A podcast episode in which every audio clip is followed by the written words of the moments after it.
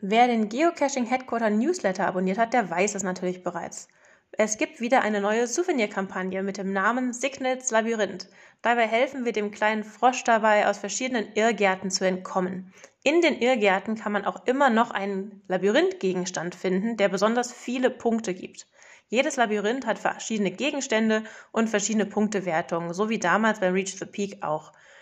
Wichtig für uns ist, dass es ab dem 4. April beginnt und alle anderen Infos, die ihr braucht, sind natürlich im Blog, den ich hier in den Shownotes verlinken werde. Wir finden, das ist eine super Idee und wir freuen uns halt immer auf diese Kampagnen, da sie einfach Spaß machen und geben wir es zu, so ein bisschen Wettbewerb zwischen den Geocaching-Freunden ist einfach was Nettes. Wir freuen uns und wünschen viel Spaß dabei und bis bald im Wald.